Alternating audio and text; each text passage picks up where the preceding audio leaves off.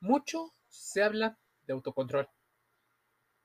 Pero, ¿qué te dice? ¿Lo has llegado a investigar? Si buscamos problemas con el autocontrol, probablemente lo primero que aparezca o que debería de aparecer son causas.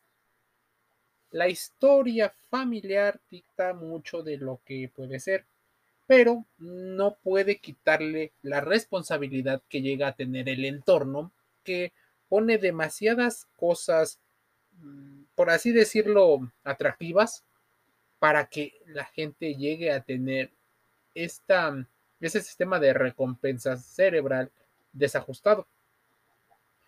Causas déficit de habilidades sociales, por ejemplo, la falta de habilidades en la comunicación, como es la asertividad, que es la capacidad que tiene la persona para expresar sus sentimientos de forma adecuada, genera una, un problema en la confianza.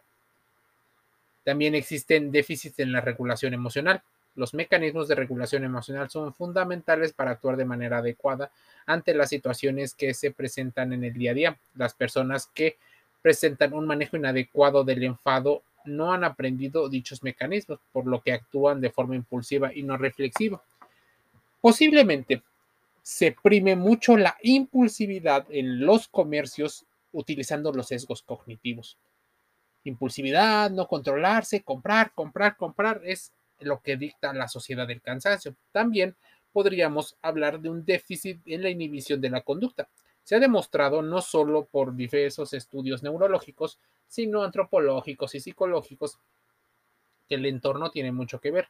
Y no solo estamos hablando de la familia, sino también del entorno y del contexto cultural que rodea a esa persona. No es lo mismo haber nacido en 1950 que haber nacido en 1990. Se ha demostrado que las personas con poca capacidad en el control de impulsos presentan una disminución en la actividad de la corteza prefrontal, pero no es porque hayan nacido todos así. Es más, casi ninguno ha nacido así. Muchos se han ido forjando a partir de los estímulos que se generan en el entorno.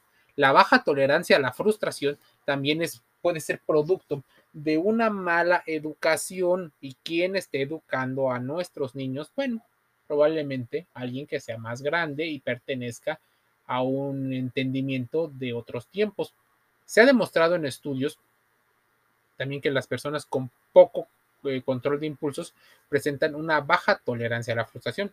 Y claro, existen diversos tipos de control de impulsos uno de los grandes problemas, ludopatías, piromanías, cleptomanías, eh, ticotilomanías, trastornos explosivos intermitentes, compras de impulso, eh, vigorexia y otras situaciones.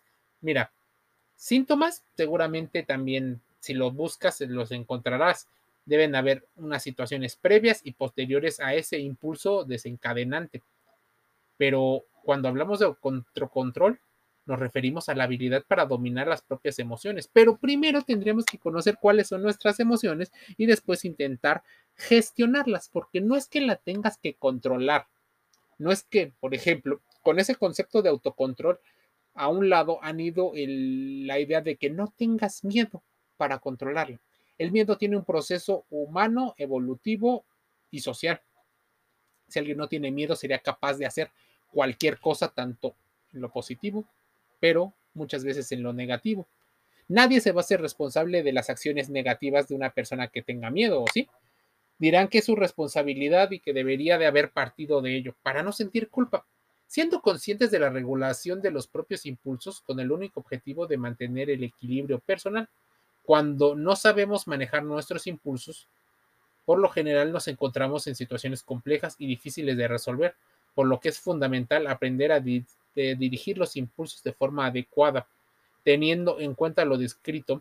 Muchas personas a veces se dicen incapaces de mantener dichas conductas o de conservar otras.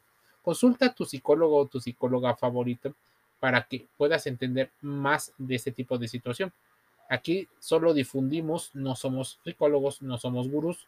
Las conductas autolesivas pueden ser un asunto de soledad, culpabilidad y autocontrol emocional. Pero, ¿qué es una conducta lesiva? ¿Qué tienen en común las múltiples formas de autodestrucción física del cuerpo?